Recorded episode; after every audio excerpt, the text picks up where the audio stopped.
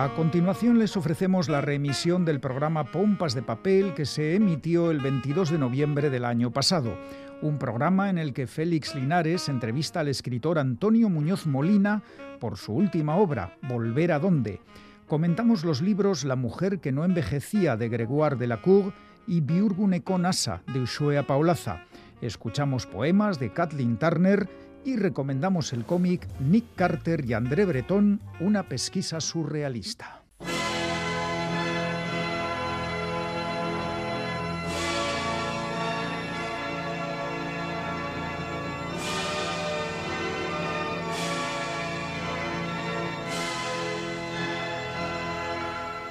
Bombas de papel. El chiste se muere. Nació de la confluencia de un suceso de actualidad que alguien, mediante un ocurrente juego de palabras de connotaciones genitales, convirtió en una historieta de efectos inmediatos. Ese chiste conoció un periodo de gloria en el que todo eran carcajadas. Cada intérprete aportaba su matiz, y su teatro de operaciones eran las sobremesas, las barras y los descansos laborales. Después, después se fue gastando, hasta quedarse rancio. Ahora agoniza ya solo existe escondido en algún libro infame donde hace maldita la gracia y en el repertorio de algún pelmazo. ¿Qué cosas? Nació como chiste y muere de pena.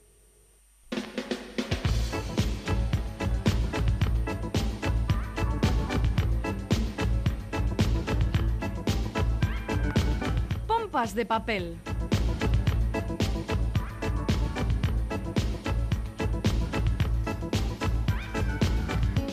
Nueva edición de Pompas de Papel que empezamos repasando premios. ¡Qué alegría más grande! Caixo, Galder Pérez, compañero. Caixo, Iñaki Calvo, compañero. Bueno, Caixo también, a toda la audiencia, como no. Y tanto que gozada esto de, hablar tanto de premios. Hombre, las cosas como son. Sobre todo cuando tocan tan cerquita. Y es que mm, los premios Euskadi de literatura se entregaban esta semana, el jueves, en el Artium, en Gasteiz. Estábamos trabajando, no pudimos ir a la no, Iñaki. No, por cierto, es una cita a la que acudieron las y los galardonados Peyo Lizarralde, Ángel Lerchundi, Joshan Elosegui, Javier de Isusi, Alex Gurruchaga, Miquel Reparaz, seis autores y solo una autora. Pero cuidado, eh, pedazo de autora. ¿Qué autora? Chani Rodríguez. Premio Euskadi de Literatura en castellano por su novela Los últimos románticos. Pedazo de novela. Mira, el otro día tenía que hacer un regalito para un cumpleaños. Dije un libro, el de Chani. Pues bueno, antes del premio también lo hacía. ¿eh? Bueno, nuestra Chani, que, es la de pompas de papel, que es la misma. bueno, que mm, cuando es la cena, que digo, a Chani. ahora ya le han dado el premio, ahora ya no hay Ahora ya está, ya está en las ondas, ya, está. Eh, nos hinchamos como globos por este reconocimiento al buen hacer literario de Chani Rodríguez, gran escritora, gran persona, que por supuesto participa en este Pompas de Papel que estamos arrancando. Y que cuenta también con Félix Linares, Ane Zabala, Quique Martín, Iñaki Calvo, Roberto Mosso, Begoña Yébrago, Isal del Andabaso y Galder Pérez. Ya suenan los motores, empezamos.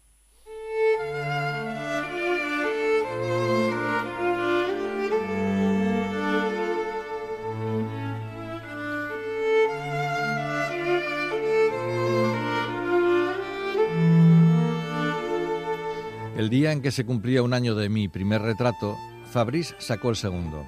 Había instalado el mismo fondo de papel blanco perlado, la misma luz elegantemente cruda. Yo llevaba la misma blusa.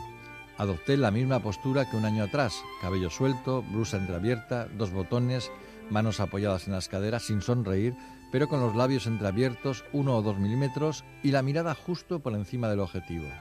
Clic, clac. Fabrice comparó las dos imágenes, la recorrió largamente con sus cuentahilos y presentí que algo no iba bien.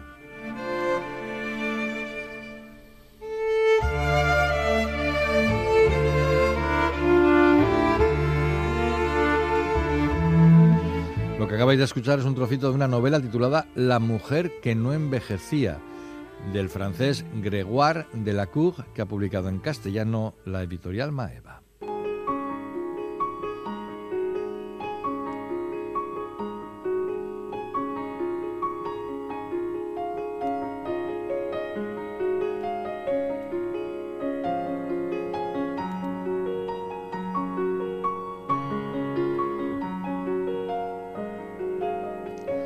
El francés Grégoire de la Cour se ha hecho popular en los últimos tiempos por novelas como Las cuatro estaciones del amor, Bailar al borde del abismo y sobre todo La lista de mis deseos, un auténtico bombazo editorial. Historias de amores con toque francés, algo como muy chic. En La mujer que no envejecía se adentra en el género romántico fantástico. Cuenta la historia de Betty, una mujer de 30 años que vive una vida feliz, fue a la universidad, encontró al hombre de su vida, se, se casó con él y tuvo un hijo. Pero todo cambiará cuando de repente deje de envejecer y su vida comience a tambalearse. Lo que parece el sueño inalcanzable de tantas personas, no hacerse viejos, se convierte en una pesadilla para ella y especialmente para su familia y amigos. Porque aunque Betty sí envejece por dentro, por fuera sigue siendo una veinteañera. Y eso poco a poco le irá alejando de sus seres queridos, especialmente de su marido André y de su hijo Sebastián. Eh, testigos de este desatino trágico son el fotógrafo Fabrice, que la fotografía cada año, y su novia Odette, que le da todo su apoyo como la amiga que sabe, como su novio, por lo que está pasando. Junto a esta tragedia asistimos a otra más, la del padre de Betty, Henri, que perdió una pierna y su alma en Argelia, y posteriormente a su mujer que falleció atropellada, y que inicia una segunda vida con Françoise, una amorosa vendedora de zapatos que tiene que cargar con la cruz de su hijo Michel, un delincuente sin escrúpulos que la lleva por el camino de la amargura. Y no nos olvidemos de Xavier, el joven amante que se echa a Betty cuando su marido, que la ama pero no aguanta su belleza incorruptible al paso del tiempo, será hasta Lugo, tío, eh, la abandona. Como veis, melodrama en estado puro. Estamos ante una novela ligera que se lee fácilmente y que se olvida con la misma facilidad. Una novela repleta de personajes con escasa profundidad, con una nula carga psicológica, y mira que hay tema. Una novela sin explicaciones del hecho fantástico, aunque a quien le puede importar visto lo visto. Una novela con un final que, en fin, vamos ya. Una novela que intenta reflexionar sobre la belleza y que viene a concluir, según dice su autor, que el tiempo no es una maldición, la belleza no es juventud y la juventud no es felicidad. Es decir, todo lo contrario de lo que vende la publicidad y la sociedad hedonista en la que vivimos. Está bien, ¿eh?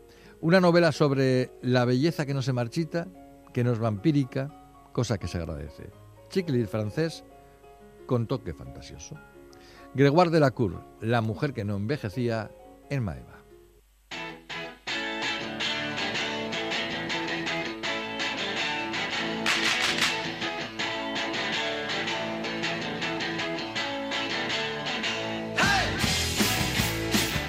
Llegó el turno de repasar unos cuantos libros, eh, sugerencias, recomendaciones, eh, así como entre líneas, para que nuestros y nuestras oyentes se hagan una idea de lo que pueden leer en los próximos días. Chani Rodríguez, Caixo. Hola, Caixo. Como siempre, con libros bajo el brazo y hoy, hoy con un premio bajo el brazo, Chani, que ya has recogido el Euskadi de Literatura en castellano. Ya, ¿eh? obra en mi poder, como se suele decir. Los últimos románticos, ya sabemos que esa es la novela por la que te han dado el premio fue el jueves la ceremonia de entrega en el Artium, en fin que a ti escribir te gusta mucho, pero lo de las, los premios, recibirlos bien, pero lo de las ceremonias menos, ¿no? Lo que, claro, la exposición pública me pone un poco nerviosa, o sea, recibir el premio encantada, muy agradecida, pero hablar en público así en esas circunstancias no lo llevo muy bien. En otras me apaño ya, ¿eh? pero así, bueno, siempre pues impone un poco, ¿no? Que te defiendes y además, como vas a ser el primero de otros que van a venir, vete acostumbrándote. Sí, ojalá. bueno, Chani, hoy nos traes eh, cinco libros, eh, vamos a empezar a comentarlos y a ver, eh, a ver qué nos cuentas de los que has elegido para hoy. Empecemos. Sí, novedades no faltan, ¿eh? como, como siempre. O sea, afortunadamente. Están las mesas de novedades fresquitas. Y las columnas de libros creciendo, esperando su turno. Vamos a ir con una que yo creo que es un libro muy bonito, El pez de la luna, de Shion Miura, que ha publicado Nocturna Ediciones. Cuenta la siguiente historia. Mashiki Honda tiene 24 años y ha heredado una famosa librería de Tokio a la que acuden numerosos bibliófilos y donde al mismo le gusta olvidarse del mundo exterior. Su amigo Taichi Senagaki, de carácter sociable y despreocupado, tiene 25 años y es mayorista de libros usados. mayorista de libros usados, fíjate. Los dos se criaron como si fueran eh, hermanos, mientras el abuelo de Mashiki les enseñaba a valorar los libros antiguos. Sin embargo, un verano sucedió algo que cambió su relación y el curso de, los acontecimientos. Bueno, este es el punto de, partida. Em, este autor, eh, autora Miura, escribió, publicó hace un tiempo La Gran Travesía, que tuvo un éxito... Mm, pero brutal. Se vendieron 1,39 millones de ejemplares en Japón. En Japón, solo en Japón. Y en Japón solo. eh, se adaptó el premio de los libreros de allí y se adaptó tanto al cine como al anime. Eh, Lo del anime en Japón es muy habitual, pero eso es efectivamente que tuvo un éxito enorme. Sí, y es muy curioso porque en realidad lo que contaba esa novela era eh, la aventura de realizar una, una enciclopedia. Eso es lo que contaba. O sea, es- esta, estos libros siempre tienen, desprenden un amor a los libros, una pasión por los libros que, que- que se contagia, ¿no? Que nos llega a las personas que, que los leemos. Pues qué bien. Y Es, eso lo eh, transmite un libro, qué bien, qué Sí, maravilla. no, sé, eh, será difícil que alcance el éxito de la gran travesía, pero la verdad es que El pez en la luna también suena muy bien. Pues literatura japonesa que está muy bien, eh, fijarnos en esos países lejanos. Bueno, ahora nos acercamos un poco a nuestro entorno. Sí, vamos con Tos de Perro, de Julia Ochoa, que ha publicado Eola Ediciones. Eh, Julia Ochoa es donostiarra, lo sabrán muchos de nuestros oyentes, de nuestras oyentes. Su infancia eh, transcurre entre justo Donostia, claro, que es donde nació, y Eulati, que es un pueblo navarro, origen de su familia materna, donde pasaban el verano y la Navidad, bueno, pues las vacaciones escolares. ¿no? Esos recuerdos. esos que se quedan grabados a fuego, ¿verdad? Sí, y muchas veces sí, nutren sí. los universos narrativos de, de los autores en muchísimas ocasiones. Sí. Bueno, pues aunque en los recuerdos infantiles de este libro se entrecruzan las huellas de un duro tiempo familiar de guerra y posguerra, se propuso al escribirlo hacerlo de un modo en el que las luces y las sombras, la alegría de vivir y la tragedia de los días bárbaros se mezclaran ¿no? con la fábula y la memoria. Y bueno, es ese espacio mágico de la infancia el que nos trae aquí eh, Julia Ochoa, Ochoa. Son 46 ráfagas de recuerdos, o sea, Oh. son entradas cortas. Que en su precariedad se apoyan y, se complementan además con, con la ficción. Eh, Ochoa es conocida, lo decía antes, Donostiarra, nació en el año 53, es una creadora versátil que desde el principio ha cultivado la poesía, las artes plásticas, el relato infantil, el microrrelato también y la poesía visual. Bueno, pues nada, una autora polifacética. Eh, seguimos el repaso de los libros que has traído hoy. Este también es muy bonito, yo creo, ¿eh? por lo menos es muy de mi gusto. Se titula Todo lo que crece, eh, lo ha escrito Clara Obligado y lo publica Páginas de Espuma. Esta autora, ¿qué pasa? Que con su escritura o a través de lo que escribe nos invita a un paseo por la naturaleza en el que se mezclan pensamiento y literatura, ensayo y memorias. Es un libro muy literario, a mí es que estos libros ya digo que son muy de mi gusto y además ofrece un itinerario por los espacios más indómitos y los más sometidos que chocan y crecen dentro de nosotros, Ah. desde la niñez, desde la semilla, desde eh, distintas partes del mundo, pues eh, nos llega una reflexión poética y conmovedora, un canto a todo lo que crece. Y nos recuerda obligado que según el Génesis, Ay. el primer castigo fue botánico. Esta idea me ha hecho mucha gracia, porque consistió en expulsarnos del paraíso, de un jardín. Y, y desde entonces mal. Desde entonces Nos claro, echaron del jardín. Echamos de menos la naturaleza igual cuando no estamos por allí, por, por aquello, claro. Qué Porque- bonita, qué bonita echaron. reflexión. Fíjate qué, qué curioso, ¿verdad? Y es así, es cierto. El Es primer cierto. castigo fuera del jardín. Fue botánico. Bueno. Clara ah, uy, Obligada, obligado. Eh, nació en Buenos Aires, exiliada política de la dictadura militar. Ah. Vive aquí desde el año 76. Ya ha Bueno, llovido. Vive en Madrid. Ujú. Es licenciada en literatura y ha dirigido los primeros talleres de escritura creativa que se organizaron por estos lares. Es muy querida ¿eh? y es muy conocida entre los amantes, sobre todo del relato, y tiene muchísimos alumnos, claro, lleva muchos años haciendo esto. Y es una gran escritora con mucha obra publicada precisamente en páginas de espuma. Fenomenal. Uy, que ahora viene un clásico. Un clásico, Clásico con mayúsculas. jo, y tan clásico. Eh, mira, mm, voy a leer una frase del clásico este, porque yo creo que a más de un oyente igual le puede sonar. A ver. El verdadero dolor, el que nos hace sufrir profundamente, hace a veces serio y constante hasta el hombre irreflexivo. Incluso los pobres de espíritu se vuelven más inteligentes después de un gran dolor. Mm, un, un texto un texto verdaderamente llamativo y el autor, bueno, pues, pues un clásico. Un clásico. Fyodor Dostoyevsky. Fyodor Dostoyevsky. Ahí es nada. Suena mucho, ¿no? Esta hondura existencialista. Sí, es Eh. eh, el, el ser humano, el sufrimiento. Y tanto que Eh, sí. Eh, ¿Por qué estamos hablando de Dostoyevsky? A Bueno, ver, a ver, acláralo, esto claro. tiene un sentido. A ver, Alianza Editorial Sí. eh, ha sacado ahora una edición ilustrada del jugador, traducida por Juan López Morillas, y el- bueno, la ilustración a cargo de, de Eire.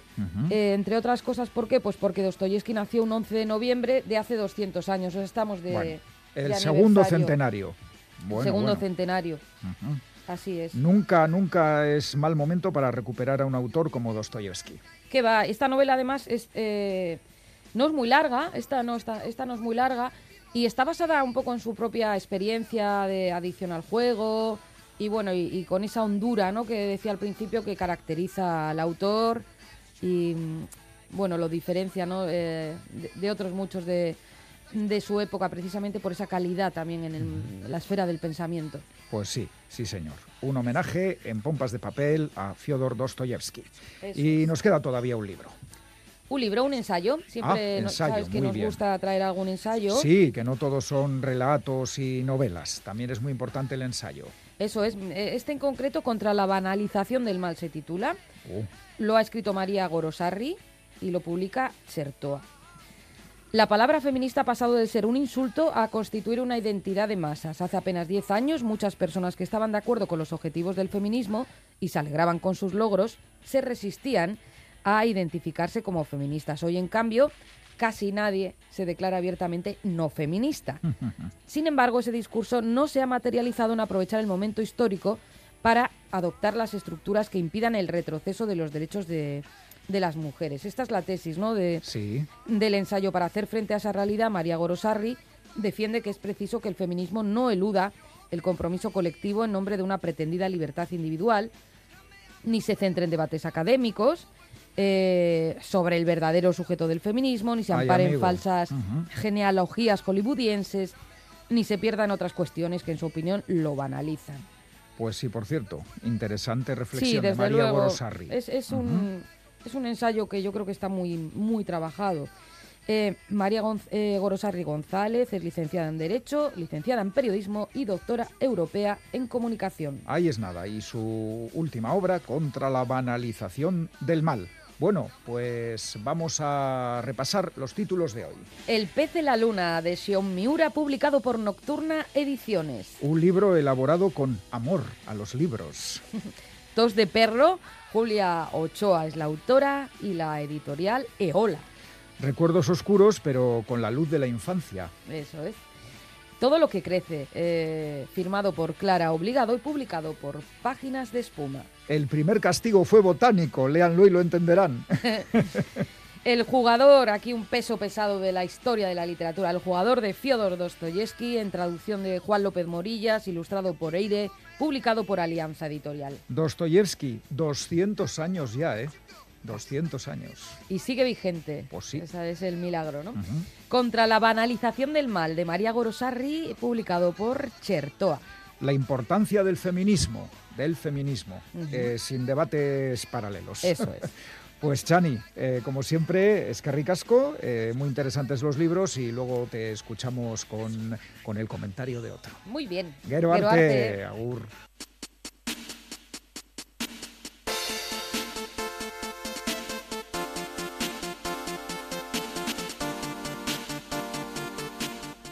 Hace la friolera de 135 años, en septiembre de 1886, se publicó la primera historia del detective Nick Carter en un periódico neoyorquino. Curioso personaje, Nick Carter, una de las estrellas de la literatura popular y que de una u otra forma en novelas, cómics, películas, incluso con algún cambio de nombre, ha seguido en activo hasta nuestros días. Después del éxito inicial y diversos altibajos comerciales, en los años 30 del pasado siglo, Nick Carter se subió al éxito de las revistas Pulp, publicaciones impresas en papel barato, llenas de aventuras de todo tipo que eran consumidas vorazmente por la sociedad estadounidense. En Europa, en los inicios del siglo XX, la literatura popular llegó a sus más altas cotas con los folletines, largas historias por capítulos que combinaban amor, acción y todo tipo de situaciones y personajes misteriosos. Así las cosas, tras la Primera Guerra Mundial y de la mano del escritor y poeta francés André Breton, nació el surrealismo, un movimiento de vanguardia artístico y revolucionario que otorgaba gran importancia al mundo de los sueños y que plasmaba esos paisajes oníricos en lienzos y en papel escrito. Los surrealistas amaban la literatura folletinesca y a personajes como Fantomas o el propio Nick Carter. Y es de este dato histórico de donde surge la idea del cómic que hoy nos ocupa y cuyo título no puede ser más expresivo. Nick Carter y André Breton, una pesquisa surrealista. Se trata de la última obra de David B., uno de los dibujantes franceses más representativos de las últimas décadas, con obras como Epiléptico, Los sueños de la noche, Hasib y las serpientes y Diario de Italia. David B. da rienda suelta a su creatividad y nos deslumbra con un espléndido relato surrealista en el que André Breton contrata a su amigo el detective Nick Carter para que encuentre algo que le han robado. El problema es que ese algo no es algo concreto, sino una mezcla extraña de convulsiones, belleza y oro, un abstracto que resume la decadencia del surrealismo.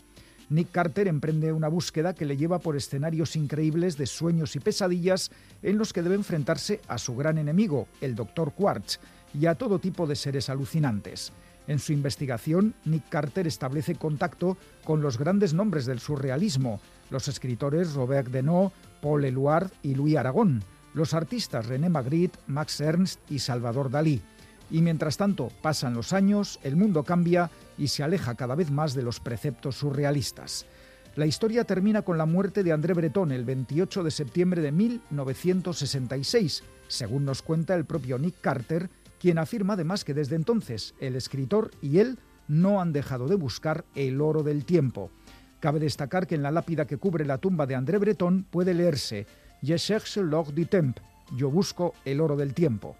David B. resuelve con maestría este auténtico desafío artístico en 50 ilustraciones en blanco y negro, cada una de ellas una obra de arte surrealista que podría exhibirse en cualquier galería o museo. El resultado es Nick Carter y André Breton, una pesquisa surrealista, un álbum publicado de forma exquisita por la editorial Impedimenta en formato apaisado, lomo de tela y papel de gran calidad. Una auténtica maravilla, no os lo perdáis.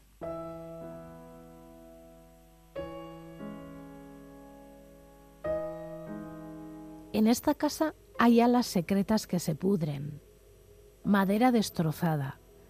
La alacena de debajo de la escalera resplandece con perlas. La casa junto al mar se eleva de los líquenes. Vientos salobres retumban en sus áticos. Aquí, mi tambaleante colección de conchas, mi salón de baile que se arremolina con fulmares. El alba trae su colada de algas, un ala con forma de tristeza de las fauces marinas. Un día, una constelación de cinco boyas rosadas. Este lugar pertenece a un extraño. Aguamaniles en cada habitación, en lo alto, contienen un poco de agua salobre. Mi caja de música es un tintineante cangrejo. La casa junto al mar, su reclusión femenina, alas como ganchos hacia afuera de los cormoranes se ciernen sobre toda la estancia. Dentro, el lugar que cambia de sitio, el ni sí ni no que bato de un lado para otro, como la lengua de una campana que repica desconsoladamente bajo la niebla, o metiendo, como si estuviera en la deriva en un bote, en una de las habitaciones de arriba. Kathleen Turner, Antología Poética, de Tierra de Sueños.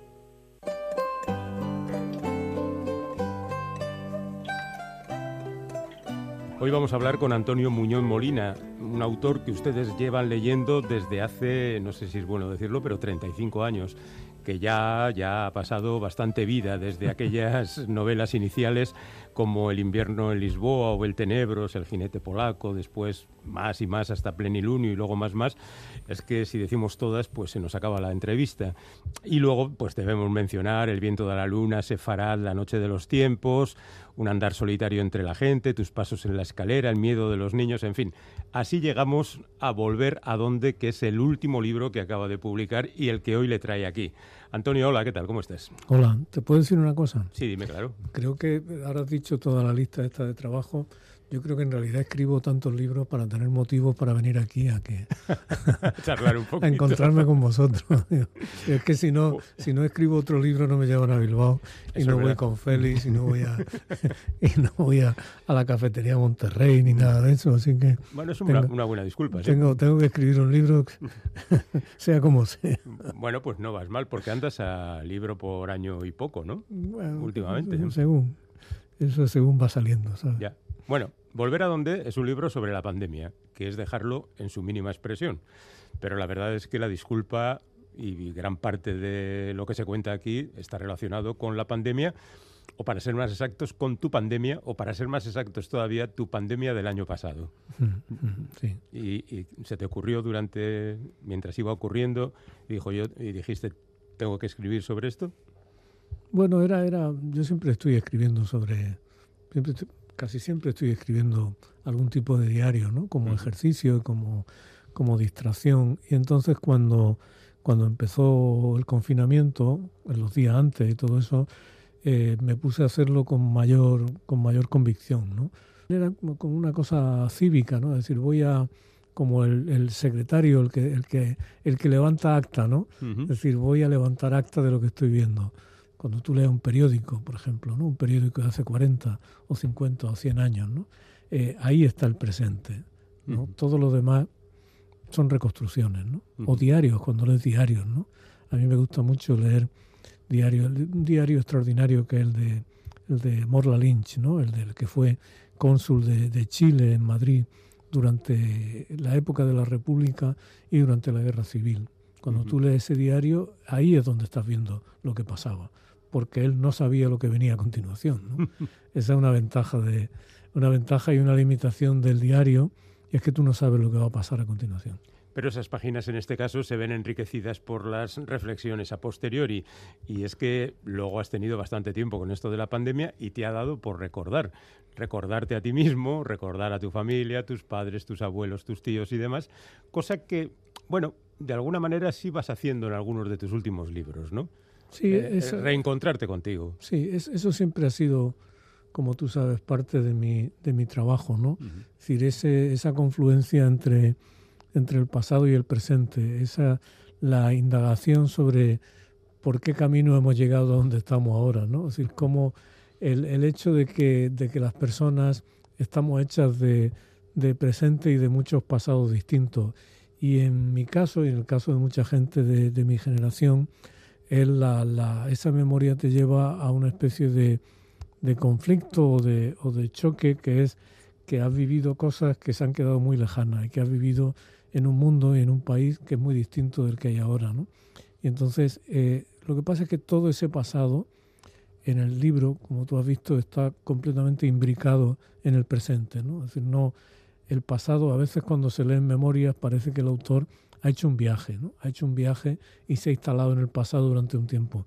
Yo no he estado de viaje, yo estaba en el presente y desde el presente de pronto una conversación telefónica o una sensación o algo me traía me traía el pasado como, como un torrente ¿no? que inundaba el presente. Un pasado que tú retratas aquí tremendamente pobre, en tu Úbeda hmm. y bueno, con las dificultades de, ya digo, tus padres, tus tíos, tus abuelos sobre todo, mucho más. Y dices que con la muerte de esa gente se va perdiendo aquel tiempo que, que ocurrió. Y curiosamente pones como ejemplo algunas canciones, como eh, Mariquita corre corre o Dónde vas Alfonso XII o, El emigrante ¿no? de Juanito Valderrama como canciones que ya han pasado y claro, las nuevas generaciones no tienen ni idea. ¿no? En algunos casos para bien, ¿no? claro, claro. Yo, hay una cosa, hay una, una canción terrible que se cantaba cuando yo era niño a cualquier niño que fuera un poco afeminado o que hiciera, no ya que fuera afeminado, sino que hiciera cosas que no se consideraban brutalmente masculinas, ¿no? Entonces le cantaba Mariquita barre barre con la escoba de tu madre, ¿no? Cosa que tiene su... Hombre, sería una demostración del cambio de los tiempos, ¿no? Claro, claro. Ahora eso sería inadmisible, entonces era normal. Mm, era no, y, y, eso también me, yo me fui dando cuenta mientras escribía, ¿no? El, el, el modo en que era normal lo brutal, ¿no? El modo en que era normal pegarle o burlarse de, un, de una persona con una discapacidad mental, por ejemplo, ¿no? El modo en que era normal que la, que las personas retrasadas o como quiera llamarlas fueran como bufones para la colectividad, ¿no? Yo cuento ahí algunos recuerdos que son de los recuerdos más terribles de mi vida, que el recuerdo de ver el acoso a un, a un discapacitado mental, ¿no? El, el, modo en que un grupo de mocetones de estos brutales que hay, que hay siempre, de pronto acosan a alguien, empiezan a tirarle piedras y lo veía como se escondía detrás de una columna en la plaza de, de Úbeda, ¿no? Como, como lloraba y como gritaba como un animal, ¿no? Ese, ese tipo de recuerdos son, de pronto te asaltan y te disuaden de cualquier, de cualquier conformidad o de cualquier complacencia en el recuerdo, ¿no? en el pasado. También hay mucha relación con la naturaleza y eso lo demuestras hasta en el balcón de tu casa, con las jardineras y demás. Pero bueno, hay muchos recuerdos. Hay momentos en que recuerdas cómo se deben comer los higos y los tomates. los tomates que ya no saben a tomate ni nada. Y, claro, los tenemos ahí eh, desde la infancia. Y la verdad es que, bueno, lo llevas hasta incluso al jardín botánico que visitas, un poco por esa afición que tienes a las flores, a las plantas y demás. Sí, sí, eso te viene del campo, claro. No, mira, me viene del campo en parte, pero, pero yo cuando era joven, cuando era adolescente y joven, yo todo eso lo rechacé muy violentamente, eh, porque también es una cosa comprensible, ¿no? En esa época las personas que estábamos destinadas a continuar en aquel mundo, para nosotros aquello era una esclavitud, porque era una vida muy dura.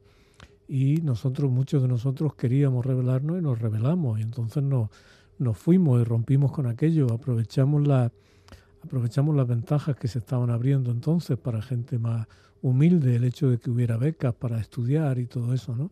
Entonces, en la primera, una gran parte de mi vida, como adolescente y como joven, hay un rechazo casi, casi histriónico contra, contra todo lo que tuviera que ver con, con aquel mundo, ¿no? Y luego con el tiempo, pues va, vas cambiando y te vas dando cuenta de, también vas adquiriendo una conciencia que antes no había que una conciencia ambiental, ¿no? una conciencia de, del valor de la naturaleza y del modo en que, en que este sistema de, explotación y de, y de consumo está destruyendo el mundo. ¿no? Y entonces te das cuenta de, de, la maravilla que es cuando durante el confinamiento de pronto, en, en, yo me acuerdo, y lo escribo ahí en el libro, ¿no? la, ir por la calle y ver cómo la, la vegetación estaba tomando la ciudad. ¿no? eso era una cosa alucinante, ir por el centro de Madrid y ver, y ver las bandadas de, gorriones y ver cómo, cómo salía la hierba en, en el asfalto. Y, y, claro, dice, hombre, esto una, son circunstancias trágicas, ¿no? Pero, pero también te da que pensar, te hace consciente de... Eh, yo hablo, por ejemplo, mucho de, de la aparición de los pencejos y de los insectos, ¿no? Y me decía el otro día un conocido mío, decía, ¿Y por qué sacas tanto los vencejos? Digo, pues mira, los saco porque son indicadores. Si hay vencejos, quiere decir que hay insectos de los que se alimentan los vencejos. Y si hay insectos, las plantas se polinizan. Y si las plantas se polinizan, nosotros tenemos alimentos, ¿no? Entonces, esa, esa conciencia que tristemente en nuestro país ha llegado muy tarde y que todavía hay mucha gente que se resiste a ella, para mí esa conciencia es una de las de las grandes esperanzas, de las posibilidades de cambio que puede haber en, el mundo. ¿no? Esa conciencia y también la, otra conciencia de que se puede ser mucho más autosuficiente, ¿no? de que tú puedes, en cierto modo, cultivar algunos de tus propios alimentos y puedes vivir una vida menos menos destructiva y menos depredadora. ¿no? Hablas de vencejos casi tanto como Fernando Aramburu en su novela. Por cierto, que también te sirve esto para hablar pues, de cosas muy actuales como la muerte de ese migrante eh, trabajando en el campo a 40 grados bajo eh, sobre cero. Sí, mira, eso, eh, eso tiene mucho que ver con lo que te decía de, de la porosidad entre el pasado y el presente. ¿no? Yo había estado escribiendo un día un recuerdo mío sobre de esta dureza de la vida en el campo, pero lo había estado escribiendo eso como, como un arqueólogo que examina una cosa del pasado lejano. ¿no? Y de pronto abro el periódico y veo la noticia de la muerte de este emigrante nicaragüense. ¿no? Y, y, veo su historia y es un hombre que huye de la, de la miseria y que huye de la, la persecución del régimen este de, brutal de, de Ortega en Nicaragua, ¿no? Este hombre llega ilegal a España. Y empieza a querer buscarse la vida y el único trabajo que encuentra, porque no tiene papeles, es recoger sandías en un, en, un campo despiadado a cuarenta y tantos grados, ¿no? y en un sistema de explotación tan grande que a veces no tiene ni para comprarse una botella de agua. Y, le da un, golpe de calor y, cae derrumbado al suelo y no lo llevan a una ambulancia, no lo llevan a urgencia porque las furgonetas están dedicadas a transportar la sandía y no las personas, ¿no? Entonces te das cuenta de que ese recuerdo tuyo de la explotación en el pasado no es una cosa histórica, eso está sucediendo ahora mismo, ¿no? Y, eso está en la base de, muchos de los alimentos y de muchas de las ventajas que tú estás disfrutando ahora, ¿no? Bueno, también hay tiempo para mm, la afición literaria, mencionas muchos casos, pero me parece que estás especialmente entusiasmado con Pere Galdós. Sí, es que lo mencionas muchas veces, ¿no? Sí, durante la... También tiene que ver con el, con el, con la época, ¿no? Yo durante esa época, eh, como se cuenta en el libro, estuve leyendo una trilogía extraordinaria de, Galdós, que es la del Doctor Centeno, y luego la cuarta y la quinta serie de los episodios nacionales. Y lo que ocurría era que aparte de la admiración por una, por una escritura deslumbrante, ¿no? es decir, Galdós es un escritor tan ilimitado que es muy difícil hacerle justicia, ¿no? Por mucho que tú lo admires, hay más siempre, ¿no? Y en la cuarta y la quinta serie de los episodios, lo que yo me di cuenta, porque hacía mucho que no la leía, era una cosa muy luminosa que es el progreso del radicalismo, de la radicalización política y social de Galdós. ¿no? En, esa, en esa serie ves cómo ves su denuncia de, la, de las corruptelas, de la violencia, de la intolerancia, y ves su, su denuncia de, de la estrechez de mira que hace que las vidas de las personas sean desgraciadas. ¿no? Entonces, ese, ese radicalismo que no solo era político, sino que era también hasta sexual, ¿no? Hay, hay, hay personajes de mujeres que se rebelan radicalmente contra, contra su destino impuesto, ¿no? Eso me, eso me daba una, una alegría profunda y, me, y además me, me daba como herramientas para lamentar lo que estábamos viviendo cada vez que había una sesión en el Parlamento, ¿no? Hay una frase en Galdós, en la cuarta serie, que, habla de, la política, ¿no? de la turba de la política, y él dice una cosa terrible, dice el bullicioso escuadrón de los majaderos y de los malvados. ¿no? entonces ya a veces veía algunos, no, no hay, hay, de todo, ¿no? En la política hay de todo, pero veía algunos, ¿no? Y, y pensaba eso, ¿no? El bullicioso escuadrón de, los majaderos y de los malvados. Tampoco los pones bien a los políticos en este libro en relación justamente con la pandemia por su incompetencia y muchas, muchas otras cosas, ¿no? Sí, yo creo que también, aparte de esa denuncia, también hay una tentativa de, no ser, de no generalizar, ¿no? De no poner a todo el mundo en el mismo saco. Yo creo que, que en el libro cuento y en la realidad me parece que hay que resaltar que hubo quien actuó mejor y quien actuó peor y que, y que a pesar de todo se consiguieron cosas muy importantes en España y fuera de España. Es decir, la, el hecho de que se, pudieran, se pusieran en marcha los ERTE, por ejemplo, o de que se pusieran de acuerdo empresarios y trabajadores y sindicatos a través del Ministerio de Trabajo y del de Seguridad Social, o el hecho de que se aprobara de que la Unión Europea tomara, tomara una actitud muy distinta a la de, a la de 2010 todo eso son cosas que es importante resaltar para no caer en el, en el nihilismo que es profundamente reaccionario. ¿no? Es decir, no podemos identificar a todo el mundo por igual. Ahí tenemos que afinar mucho, tenemos que fijarnos mucho en quién está a la altura de las circunstancias y quién no. ¿no? Bueno, hablábamos de lo que has leído y también de lo que has escuchado, y no solo son esas canciones que te retrotraen al pasado. Por ejemplo, hay un momento en que hablas de un disco de James Taylor que te emociona tan profundamente que te hace incluso llorar ah, escuchando Pennies from Heaven, que es un, viejo musical muy raro, por cierto, y que a ti te, afecta de alguna manera especial, ¿no? ¿Qué es lo que tiene esa canción? Tiene, eh, es, en primer lugar, es una película extraordinaria de los años 70, ¿no? Eh, y luego es una canción que resume es una canción hecha en, la época de la Gran Depresión en Estados Unidos, ¿no?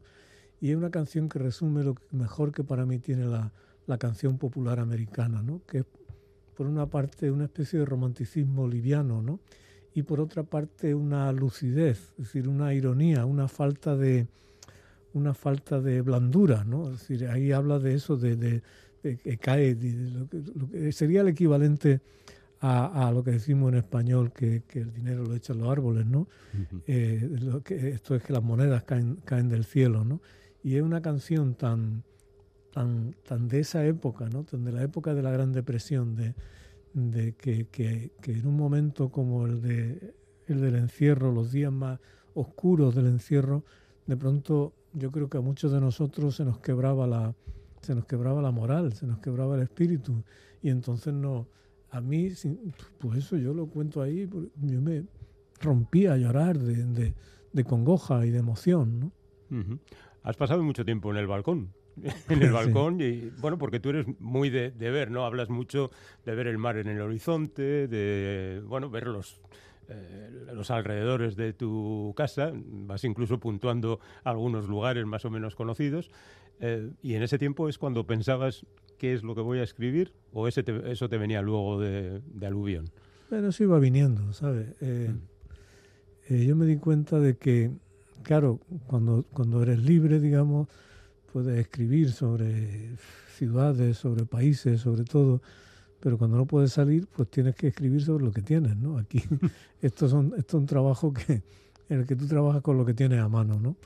Y, y, el hecho de asomarme al balcón y de sentarme en esos anocheceres de verano, de pronto se convirtió en un hábito. Y ese hábito me permitía una, una observación, una observación de lo que estaba fuera de mí y, y, y de algo que es muy poderoso, que es cuando tú tienes un espacio muy limitado, te fijas mucho más, ¿no? Es como todo, ¿no? Es como, cuando ahora vamos por la calle y nos fijamos en los ojos de la gente y en la frente, ¿no?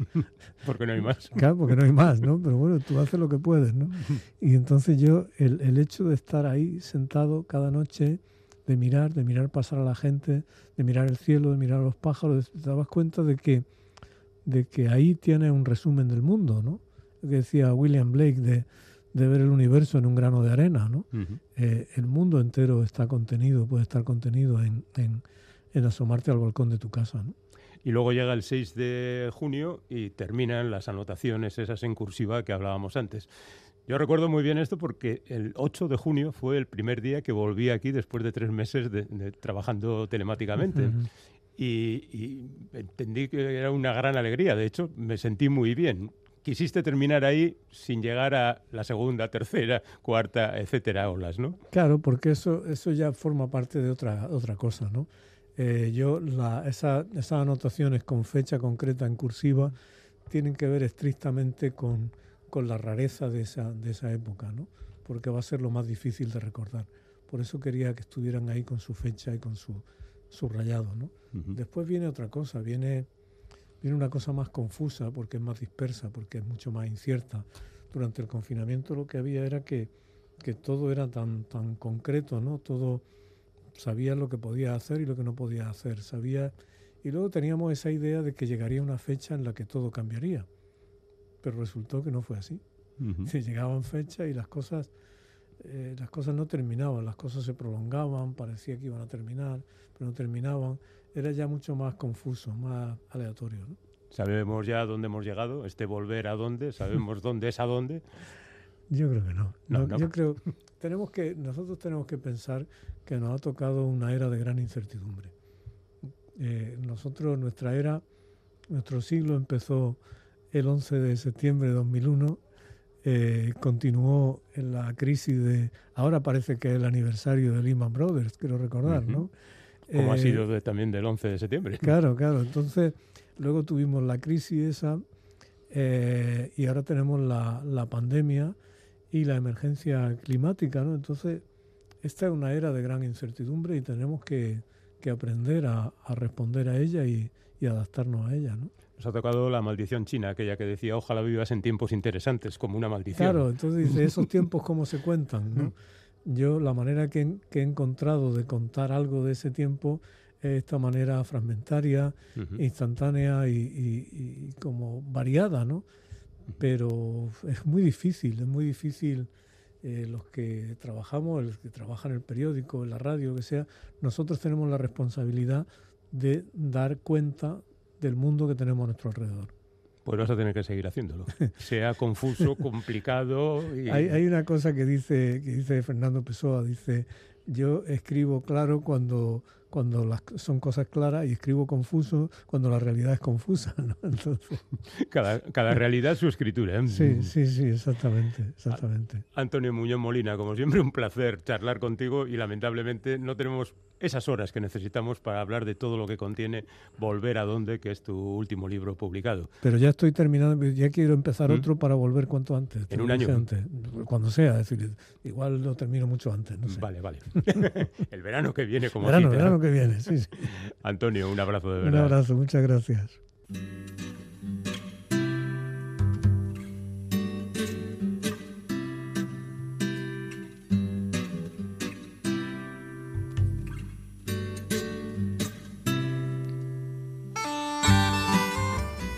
Madrilgo zerua esku zabal esnatu zen, urdin urdin, eguzki ederraz. Aize goxoa zebilen eta soineko leun leuna nera manik, marra zuri beltzekoa, luzea, erosoa.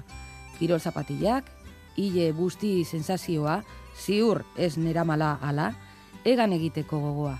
Bakarrik nengoen, asteburua zen, sortzi ordutik oso gora lo egin, kolesterol mordoa gozaldu, eguzkitako beitaurrekoak atondu eta gazaskoa behar zuen egunera abiatu nintzen paseoan irian barna.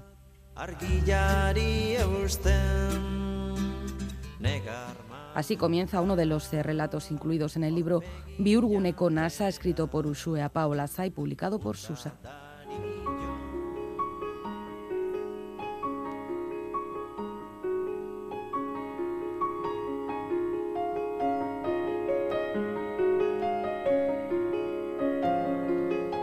Biurguneko Nasa es el nuevo libro de la escritora de Hernani Usue Paolaza. Tendríamos que decir que se trata de una colección de relatos, que bueno es lo que es, pero me ha resultado más cohesionado que algunos libros que se venden como novelas, la verdad. La voz que encontramos en estas páginas es la de Lur, una joven donostiarra que se busca la vida en Madrid. Asistimos a las diferentes etapas que atraviesa, algunas en las que ha estado claramente desordenada o tirada, como suele decirse. El primer relato se titula Oguey Euro y es impactante. Lur se reencuentra en Madrid con sus amigos Juan, Josécho, Esteban y Fer. Este último será además su pareja y padre de su único hijo. Todos, todos esos eh, personajes del reencuentro parecen estar muy bien, pero eso no impide que Lur recuerde una noche un tanto desfasada en la que entró en la casa en la que ella iba a pasar una noche una chica Mai, que iba también un poquito pasada. Se trata de una chica a la que no volvió a ver, a la que no volvieron a ver. Y le cuesta hacer examen de conciencia de lo que sucedió realmente aquella noche, porque claro, es mejor no sentirse culpable que asumir algún tipo de culpabilidad. Después sabremos de su trabajo en una empresa de comunicación y viviremos con ella contradicciones y miserias. El relato 5A traslada muy bien la angustia que genera el run run de que va a haber despidos en la empresa, aunque no se sepa muy bien aún quiénes serán los despedidos es una situación que nos suena. Es un relato que se muestra muy crítico con algunos perfiles de trabajadores, con la empresa y también con los sindicatos. La precariedad es abordada en Biurguneko Nasa porque sabemos que durante algún tiempo ella trabajaba en Madrid mientras su novio en paro vivía con sus cuñados, es decir, con la hermana de Lur de ella y con su marido en Guipúzcoa. También vemos cómo se las ha apañado ella, Lur, en la ciudad en el sorprendente cuento Captachaye, que describe un recorrido por las calles más céntricas de Madrid, en las que la narradora se ve continuamente asaltada por captadores de ONGs o de gentes varias que quieren venderle algo. La situación de partida no se resulta reconocible, desde luego. Esas mismas calles, en esas mismas calles de Madrid, sufre acoso y siente miedo y también en otros momentos se siente a gusto, claro. Virgune Conasa es un libro punzante, nada complaciente con la clase media, con la generación del autor, además diría en concreto. Es curioso comprobar cómo eh, los personajes están influenciados por el cine y la televisión, como si la cultura audiovisual fuese un filtro a través del que mirar sus propias vidas, a pesar de que en este libro ni los trabajos son como las películas, eh, amables, ni las relaciones personales, ni familiares, en fin, nada lleno de observaciones hondas y originales, con un estilo, eh, frases largas, giros coloquiales, referencias culturales, algunas muy pop, un estilo, decía, que encaja perfectamente con lo que se cuenta, el libro termina por reflejar el sinsentido que es a veces este estilo de vida que llevamos y las múltiples contradicciones en las que nos enredamos en el día a día. Biurgone Conasa llega tras el libro de relatos Ume zurra esaten y de la novela Mea culpa. Bidean. Bidean noa. Tanik ere errekatik edan dutura. Basa piztieneran egarri izanik, lau haizetara biratu dut. Altzatutako burua, beldurraren osiak ekardi ezazkidakien neguko iparraizeek. Noiz eta nondik joko oten hauten, edo nori itaunka. Isiltasunak jandit galdera, eta isiltasunak jandu erantzunaren iradokizuna isiltasunak jandu, isiltasunak galdera, isiltasunak galdera, isiltasunak jandu, erantzunaren, erantzunaren iradokizuna. El silencio me ha comido la pregunta y la sugerencia de la respuesta. Errekara makurtu dut berriro burua. Izpilu urratua, gertatzen zait erreka. Ta galdera bakoitzarekin, ilunago, izlatzen duen itxura. Patzi eskiaga, bidean.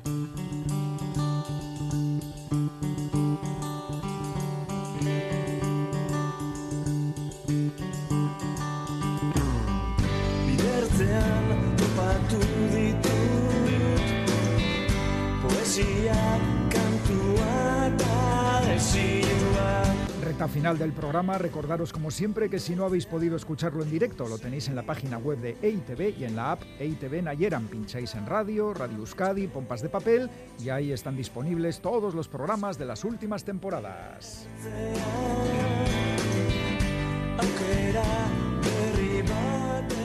Eh, que después del chacolí y el tinto con los que despedimos los dos últimos programas, esta vez vamos más tranquilitos, con tragos de agua fresca en la naturaleza, paseos, silencio. No sé qué decirte, eh, Iñaki, no, sé qué decirte, porque a mí eh, ahí se me han quedado los pies heladitos. Heladitos, con, sí, sí, a mí también. Con, este río. Te doy la razón. Las cosas como son, prefiero el chacolí y el vino tinto. Oye, por cierto, compañero, qué expectación, a ver qué pasa con Durango, Cazoca, cómo se va a celebrar con, los repuntes ¿no? de, de, casos de mm, COVID. Pues incertidumbre. Claro. Ay, sí, sí, pero pero la verdad es que todo está preparado ¿eh? para la cita anual de la cultura vasca en Durango.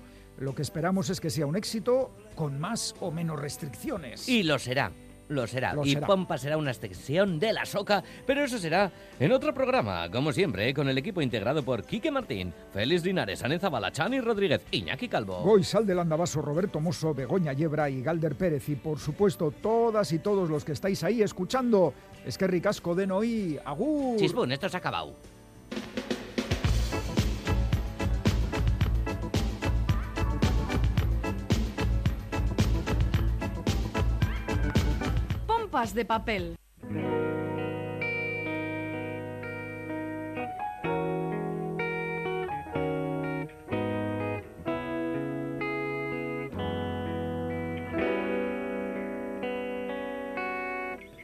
Un papillon, joli papillon caresse ma joue et c'est tellement doux. D'un battement léger, il m'a réveillé comme de la soie lorsqu'il se pose sur moi. Je me vois ainsi couché dans l'herbe je veux même plus bouger parmi les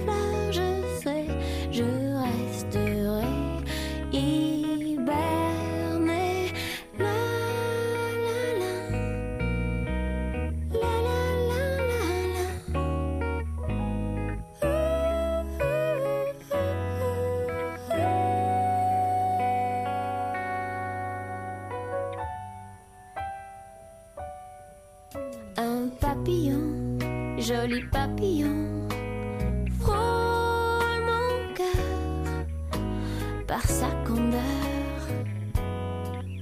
J'aime ses couleurs, mon prince des fleurs, éphémère en est, autant profiter.